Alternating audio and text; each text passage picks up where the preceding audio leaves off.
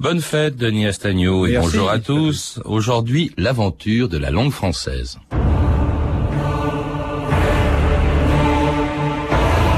Nous voulons désormais que tout arrêt, contrat, sentence, testament et autres actes de justice soient prononcés en langage maternel français. François Ier, 1539.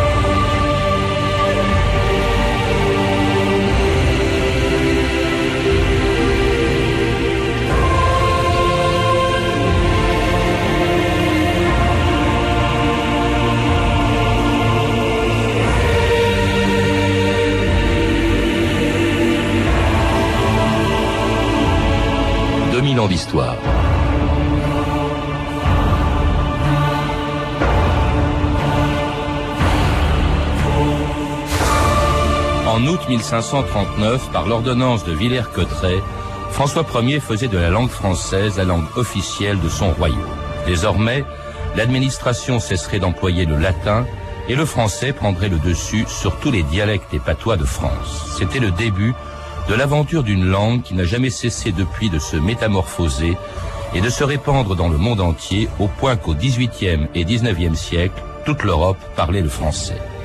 Mais l'histoire de la langue française se confronte aussi avec celle d'une nation qui n'existerait pas sans cette volonté permanente qu'ont eu tous les régimes politiques d'unifier les Français autour de leur langue et aux dépens d'une autre qui autrefois, à l'époque de Charlemagne, était l'équivalent de l'anglais aujourd'hui. Cosa ergo manitulinis imperii Romani, nec fortuita est nec fatalis, secundum eorum sententiam sive Assez Saint-Augustin.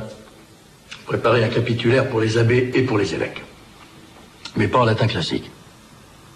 En latin de tous les jours que tout le monde comprenne. Demandez qu'ils ouvrent des écoles partout. Désormais, l'enseignement se fera en langue romane ou tudesque selon les régions. Mais surtout pas de latin d'église. Sinon, les enfants doués des campagnes n'auront pas accès aux écoles.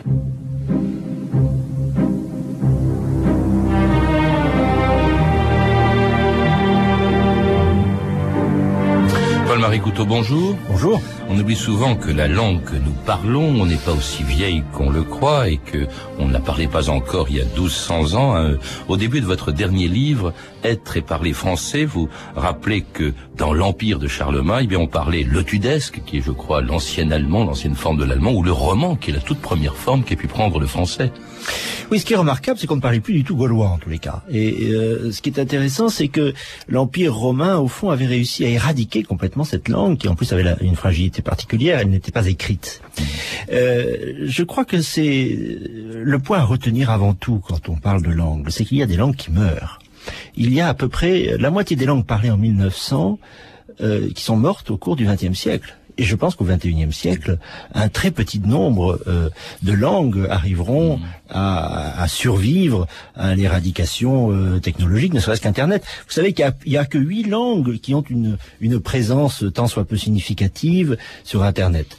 Euh, il y en a une qui a duré longtemps. Dont le français, je m'empresse de le dire. Mais toutes les autres sont menacées de mort aussi, comme le gaulois l'a été. Les, les, langues meurent, les, les langues peuvent revivre, les langues peuvent mourir. Alors le gaulois l'a été à cause du latin, qui était la langue répandue, pas forcément forcément parlé par tout le monde. Il y avait d'une part des patois, il y avait des dialectes pour chaque région, mais il y en avait une qui permettait aux Européens de l'époque, aux gens de l'Empire de Charlemagne, de se comprendre d'une région à l'autre. C'était le latin, le latin qui dominait tout. C'était un peu l'anglais de l'époque. Oui, bah, par le fait de la suprématie euh, ecclésiastique. Et vous lisiez tout à l'heure euh, une des phrases de l'édit de Villers-Cotterêts, euh, signée par euh, euh, François Ier. Le, le, fait est que les langues les langues suivent les armées d'une certaine façon. Si nous parlons aujourd'hui souvent américain, pas anglais, c'est faux, on dit anglais, c'est fini, c'est de l'anglo-américain ou de l'américain, c'est à cause de la domination et d'abord militaire au fond de l'américain. De même que si on a parlé anglais pendant très longtemps, c'est à cause de la domination politique euh, sur les esprits et, et finalement euh, par le biais de l'Église euh, diffusée par tout l'appareil ecclésiastique. Au fond, c'était un fait de force. On pourrait dire aussi de, de cela du français. Et, évidemment, si, on, parle le français dans l'économie. Mais nous ne reviendrons pas, Couteau. Je voudrais qu'on revienne un peu en arrière, parce que les origines du français, on, les oublie souvent. Euh, d'abord, vous évoquez tout de suite euh, un serment important, une date importante, 842, le serment de Strasbourg. Parce que on utilisait le latin dans tous les textes officiels, et voilà qu'en 842, on utilise le roman, c'est-à-dire l'ancien français. Qu'est-ce qui s'est passé C'est très important. C'est très important la date de 842. Certes, le français n'est pas euh, si, si ancien que cela, encore que il naît en 842. Le plus ancien texte que nous ayons en langue, que l'on puisse dire française, c'est un serment, c'est un échange de serments très intéressant d'ailleurs, parce que ça dit les origines politiques, tout entières politiques de notre langue, même diplomatiques en l'occurrence, entre les deux euh, fils puinés du fils de Charlemagne, que nous avons entendu tout à l'heure, euh, les, deux fils puinés de Louis le Pieux, qui euh, sont furieux parce que le frère, le frère aîné, Lothaire, veut récupérer l'ensemble de l'empire à son seul profit. Or, ils entendent garder l'un, la Francia occidentaliste, la future France, si vous voulez, l'autre, la future Allemagne. Et chacun se prête serment d'alliance contre le frère, au fond, mmh. contre l'Empire. Déjà, le français mmh. est une langue anti-impériale. Dès le jour même de sa naissance, elle est toute entière politique, militaire et anti-impériale de même façon. Elle est même européenne. Elle est même fondée sur mmh. l'alliance franco-allemande. Et ce, le plus émouvant, d'ailleurs, c'est que c'est Louis le Germanique qui prête serment en langue qui est dite romane, qui est au fond la, toute amorce du français, alors que Charles lui répond en langue tudesque, ce qui mm. deviendra l'allemand. Mm. Au fond, il y a une espèce de reconnaissance de l'altérité, de la différence de l'autre, par la langue. Et c'est, on peut dire, cette institution très politique qui fait le français. Oui, le français, enfin le roman, un premier texte écrit en roman, je crois, mais le latin reste encore la langue de l'administration, et cela pendant 700 ans, jusqu'à une autre date capitale, on l'a cité tout à l'heure, 1539, l'ordonnance de Villers-Cotterêts. Là, c'est un Valois, c'est François Ier, d'ailleurs, je crois que c'est le premier roi de France qui est vraiment parlé euh, le français, qui décide que cette langue-là, le français, qui s'appelle déjà le français, euh, sera la langue de, du royaume, en tout cas l'administration les rois tenaient beaucoup aux Français. Et à mesure que les rois faisaient leur précaré, euh, le français suivait. Encore une fois, c'est ça dit une fois encore l'ensemble l'ensemble de la de l'aventure du, du, français qui est entièrement politique. Quand on dit une loi n'a pas à se mêler de la langue, c'est farfelu parce que dès le début, euh, la langue est intégrée dans une loi. Vous savez, il y a des, des langues qui qui ont euh, ressurgi, comme par exemple le hongrois au 19e siècle ou au 20e siècle l'hébreu, euh, tout simplement parce que une, une, volonté politique était derrière. Et donc une, une loi est très une langue est très malléable par la politique et très accessible à la loi. Et François Ier, ainsi que l'ensemble des rois qui précédaient, ont voulu euh, s'opposer au latin parce que le latin était une langue euh, bah, d'une puissance euh, étrangère, on peut dire, l'Église, avec, avec laquelle les rois n'avaient pas toujours de bons rapports, et qu'il fallait parler la langue du peuple. Et c'est une façon de faire France, comme on a dit au Moyen Âge, que d'imposer le français contre la langue des élites et des clercs qui s'entendaient entre eux et, et, et le peuple n'y comprenait plus rien. C'est un, un, refus du bilinguisme d'une certaine façon, parce que le bilinguisme est une atteinte à la démocratie. Et voilà le français donc dans les textes officiels du royaume de, de François Ier, un français qui n'a plus grand-chose à voir avec la langue que nous parlons aujourd'hui. Écoutez ce poème de François Ier, euh, en, mis en musique par l'ensemble Gilles Binchois, Quand je cogne en ma pensée.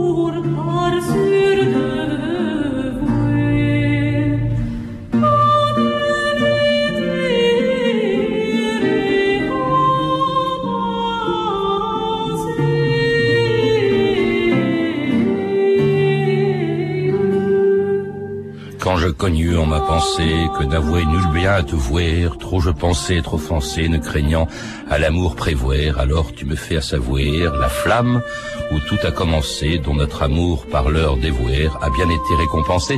Ça, c'était du français de l'époque de François Ier, de l'époque aussi de ces deux grands défenseurs euh, du français qui étaient Ronsard, qui était Dubélé, Dubélé auteur justement d'un livre sur la défense de la langue française dès cette époque. Contre l'italien d'ailleurs, car la langue dominante c'était l'anglais et l'italien. Mmh. Euh, les, les, écrivains français, la Pléiade justement, euh, ont créé des mots, grande leçon pour nous aujourd'hui, non seulement euh, de toutes pièces, mais tout simplement par traduction. Il y a un autre euh, personnage qui a joué un rôle énorme, c'est Jacques Amiot, un traducteur. En traduisant, si vous voulez, du latin ou de l'italien vers le français, il a inventé des mots. C'est peut-être ce que nous ne savons pas faire assez aujourd'hui parce que nous n'avons pas assez confiance en nous-mêmes. Inventé et codifié aussi, parce que le français alors, François Ier, il s'est amélioré, il s'est perfectionné, et il y a eu le rôle essentiel, un siècle après lui, de l'Académie française, Paul-Marie Couteau. Essentiel parce que euh, le, le français a beaucoup moins évolué à partir du XVIIe siècle. Nous parlons une langue qui est très proche de celle du XVIIe siècle, finalement, par opposition, par exemple, à l'anglais. Et euh, c'est très intéressant parce que l'anglais est une langue qui, au fond, a été imposée à une cour d'Angleterre qui a parlé français pendant très très longtemps par le peuple. C'est une langue qui est venue du peuple. La différence du français, c'est le français est venu d'en haut. Alors, risques et périls de cette de cette très grande marque politique et institutionnelle, même royale du français. Euh, le, le, le, grand risque, c'est que, au fond, on le voit aujourd'hui, on le récuse un peu parce que il porte un peu trop la marque des de siècles que le, la haine de nous-mêmes ou le ou le mépris de nous-mêmes qui sévit aujourd'hui, n'est-ce pas, euh, euh, torpille euh, allègrement, d'où le recours euh, exagéré au, franglais, à l'américain qu'on utilise à tort et à travers. Mais il y a aussi un grand avantage à la codification, c'est que la langue ne bougeant pas, elle se transmet et nous avons encore accès aux textes du XVIIe siècle comme comme mmh. comme les contemporains. À la différence de l'anglais, je vous signale que l'anglais et l'américain plus encore et c'est une énorme faiblesse, et qui, à mon avis, me fait dire que l'américain finira très mal le 21e siècle. La langue anglaise ne cesse pas d'évoluer. Des textes écrits en Angleterre en 1910, aujourd'hui, des romans, doivent être traduits en anglais contemporain. Parce que la langue est beaucoup plus malléable, elle n'a pas eu l'Académie française, justement. Et le résultat, c'est qu'elle elle, subit une sorte de sissiparité, d'explosion qui fait qu'il y a plusieurs Américains et que finalement cette langue est encore plus en danger que le français. En tout cas, à l'époque euh, de, de l'Académie française, encore, elle s'est heurtée, la langue française s'est heurtée à la résistance du latin qui était en encore défendu par la Sorbonne, par l'Église, par le Parlement, mais aussi à la résistance des patois que la monarchie a essayé de faire disparaître avec par exemple cette célèbre école pour jeunes filles de la noblesse créée près de Versailles à Saint-Cyr par Madame de Maintenon. Alors, mademoiselle, quel est votre nom? Voulez-vous bien me dire votre nom? Marthe d'Absolu Gabastou. Quand de noterezo e muntanei de yan absolute gabastu, medici d'un absolute et medici d'un tout absolute. Mon père nous sait que Solzor est condamné. Qu'est-ce que arrête pas pas che muro che roba dai. E io non si. Ma si solo stramba la iko duban. Et fai fou. A mettre silence. Mademoiselle, bientôt vous parlerez toute la même langue. Il n'y aura plus de différence entre vous.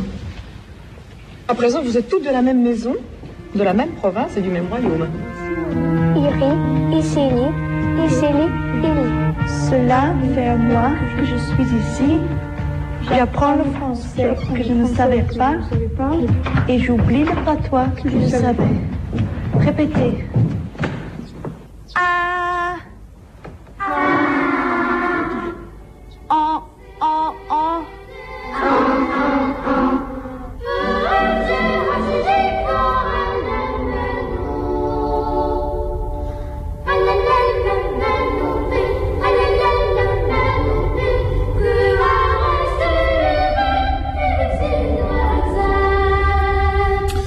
Sans la langue française, vous le dites, Paul-Marie Couteau, dans votre livre, eh bien, il n'y aurait pas de nation française, tout simplement. Pas plus d'ailleurs que oui. toutes les nations du monde se font autour d'une langue. Euh, euh, plus la France qu'aucune autre nation, peut-être, parce que la France n'est pas du tout une évidence de nature, comme peut-être la Grande-Bretagne, elle n'est pas une race, euh, elle ne se conçoit pas autrement que par une construction politique, culturelle, dont la langue est le ciment, en réalité. C'est la volonté de vivre ensemble. Fernand Brodel, oui, Fernand Brodel disait, ma patrie, c'est ma langue. Où, euh, le- où d'autres écrivains ont dit le, le français c'est la langue, la, France c'est la langue française.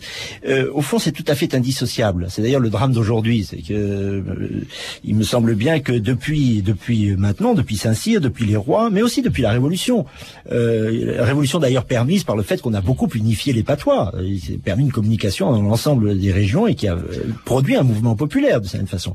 Cette unité nationale, elle a été faite au fil de, au fil des siècles et elle aboutit en effet à une construction d'une nation entièrement. Alors euh, ça la rend fragile, ça la rend sublime d'une certaine façon, mais ça la rend très fragile, entièrement faite à partir euh, de sa langue. Et aujourd'hui où les, les, les, les- tissus, le tissu social se défait, je crois qu'on se rend compte qu'il ne nous reste peut-être presque plus rien que la langue. la Mais ce langue qu'il y, a- ce qu'il y a de paradoxal, c'est qu'au moment où, euh, à Saint-Cyr, Madame de Maintenon apprenait à toutes les petites Françaises, en tout cas celles de la noblesse, hein, il n'y avait pas encore l'école euh, obligatoire pour tous, mais euh, à parler le français, euh, donc la langue, les, les, les patois étaient, demeuraient et existaient encore, eh bien, au même moment, la France, le français, la langue française devient une langue internationale. On, on parlait le français dans toutes les cours d'Europe. Euh, Catherine II, euh, Frédéric le Grand parlaient le français. Mais ce qui est intéressant aussi, c'est que le, le Rome, l'Église, s'est ralliée aux Français. Ce qui fait que l'ensemble des textes, euh, euh, des textes euh, diplomatiques, par exemple, même quand la France n'était pas concernée, étaient rédigés en langue française. Le traité de Rastatt, hein, entre la France, l'Autriche et la Oui, Prusse. Westphalie, enfin l'ensemble Ouais. des, des grands, traités- grands, grands traités, jusqu'à, euh, y compris, à moitié y compris, le traité de Versailles en 1919. Alors, vous, pourquoi ce succès d'ailleurs? C'est quand même assez assez extraordinaire. De, de pourquoi ce succès de la langue française par rapport aux autres Je ne sais pas si Louis XIV Ah, parlait l'allemand, mais en revanche, euh, ses homologues européens parlaient le français. parce que la France est une nation tout entière euh, littéraire, on peut dire, et euh, ce- cette conception de la nation a été très séduisante. Et je crois qu'elle l'est encore aujourd'hui. Le français finalement se porte très mal en France, pas bien en Europe, mais très bien dans le monde, tout simplement parce qu'il porte encore cette image d'une langue littéraire, d'un pays, au fond, disons le mot, euh, de, à l'art de vivre un peu aristocratique, plus recherché, euh, plus euh, plus subtil, euh, plus ouvert aux idées, plus ouvert aux grands principes de l'humanité. On peut dire d'une certaine façon que il y a trois conceptions du monde. Aujourd'hui le tout marché à l'anglo-saxonne, le tout sacré musulman, et il reste encore quelque chose que la langue porte, qu'elle portait déjà, c'est-à-dire une sorte d'humanisme, une sorte de euh, construction euh, politique, une sorte de euh, volonté de, de- de faire vivre la diversité et, et de, de rendre compte de la diversité du monde. Et ça, je crois que ça a été un attrait très puissant depuis des siècles pour le français. Alors d'où le fait que c'était en français que se signaient tous les traités, y compris ceux dans lesquels la France n'était pas du tout partie prenante, jusqu'en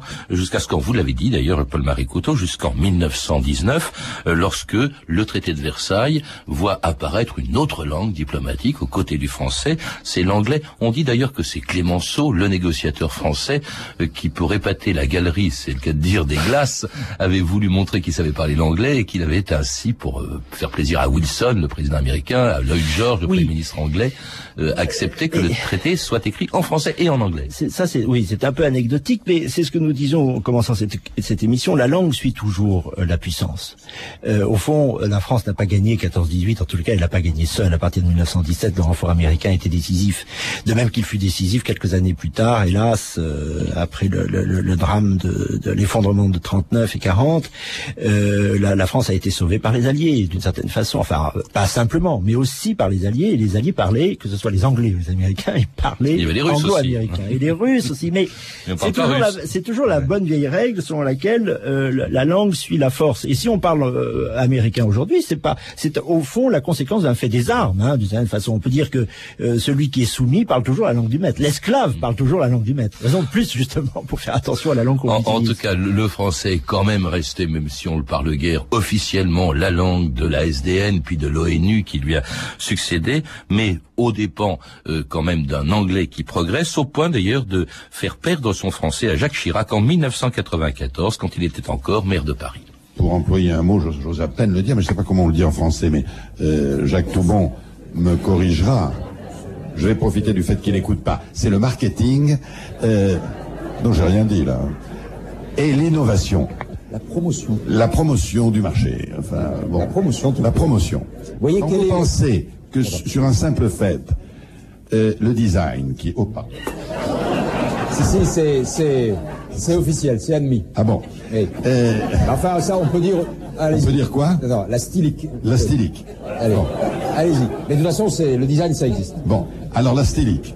Euh, quand vous pensez qu'il y a dans la seule entreprise Sony japonaise autant de, comment dit-on, stylic men, oh non, pardon, Stylicien. de styliciens, autant de styliciens que dans toutes les entreprises françaises réunies. C'était Jacques Chirac en 1994. Comment expliquer cette invasion, même s'il le fait avec humour, des mots anglais dans notre vocabulaire? Et est-ce qu'il faut s'en offusquer, euh, euh, Paul-Marie Couteau Après partir tout, du les, moment où- les Anglais ont, et les Américains ont emprunté beaucoup de mots français? À partir du moment, oui, mais ils les ont digérés. Euh, ils les ont digérés et euh, notre notre grand souci, c'était celui de Georges Pompidou. Voilà pourquoi je m'étonne que Jacques Chirac daube sur la création euh, lexicale des commissions de, de- de terminologie. Georges Pompidou a voulu que l'on intègre les mots, que l'on intégra les mots français, les mots étrangers, notamment anglais et américains, en français, comme par exemple paquebot, qui était packet boat, qui est devenu paquebot. Le français a aussi beaucoup de mots anglo-saxons. Seulement, il faut les intégrer. Et quand on a transformé, alors je, trouve triste que le président de la République ait ignoré cette euh, ce mot trouvé par une commission de terminologie, encore une fois institué en 72 euh, sous, sous la volonté du président Pompidou. Euh, il a utilisé euh, marketing, le mot mercatique est bien meilleur. Il est bien meilleur, pas simplement parce qu'il est français et qu'on sait si on doit lui mettre un S ou pas. Les marketing, comment vous faites-vous? Mettez-vous un S ou pas? Enfin, il faut l'intégrer dans la langue. Il ne s'agit pas du tout de rejeter les apports Il extérieurs, faut, faut digérer. Mais mercatique, ça dit tout à fait autre chose.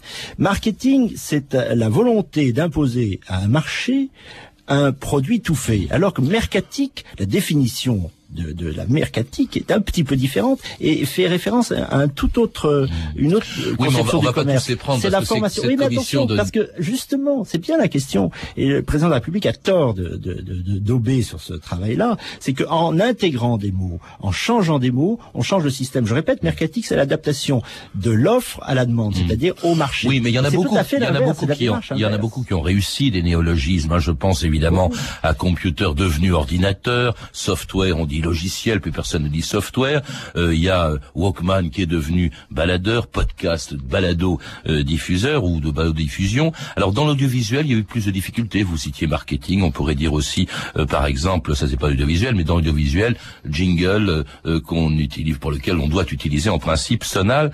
Mais comment expliquer justement euh, ce manque de réussite au fond de de, de ces néologismes dans, dans, Alors, dans bien des cas, euh, Paul-Marie Couteau Ça, ça c'est le plus grave. Pendant des siècles et des siècles, nous avons intégré. Et nous le faisons plus, je crois, parce que nous n'avons plus confiance en nous-mêmes. Mon, mon, mon, mon livre, Être et parler français, vous citez, Euh, je, aussi- je coupe, ça, vous citez Roland Barthes, une très belle euh, phrase. Il n'y a pas de crise de la langue, mais une crise de l'amour de la langue. oui, et je dirais, il y a une crise de l'amour de la France. Mhm. C'est surtout ça.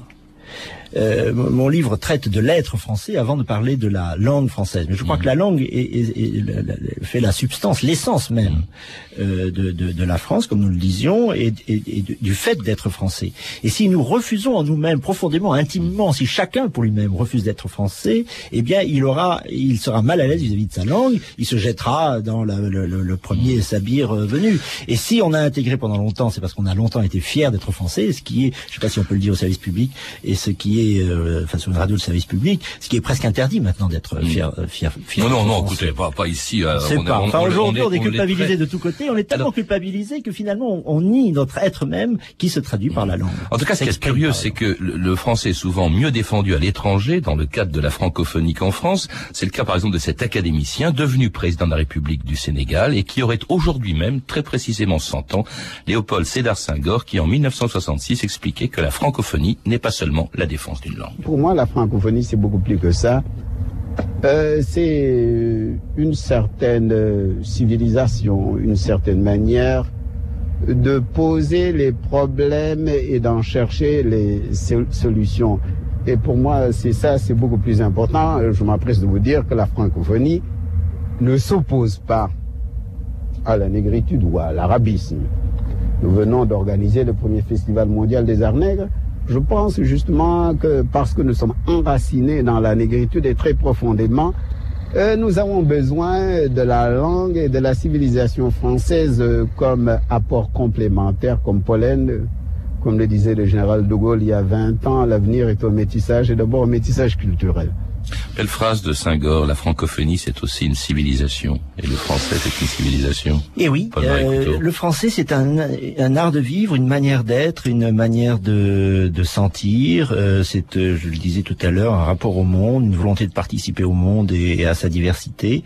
C'est ce qui fait d'ailleurs le succès de la francophonie et c'est ce qui fait la, la, la, la, la, la, la situation euh, très, très fragile dans laquelle nous sommes. Si nous ne croyons plus, je répète ce que je disais à l'instant, mais je crois que c'est vraiment essentiel, si nous ne croyons plus porter des valeurs qui sont des valeurs proprement françaises dont nous avons hérité, qui ont des siècles et des siècles de patine, mais de patine par les mots justement, eh bien nous laisserons tomber notre langue. Mais vous parlez du succès de la francophonie. Bon, il faut rappeler quand même qu'aujourd'hui le français n'est parlé comme langue, comme première langue, ou comme euh, ou occasionnellement que par 180 millions de personnes sur Terre.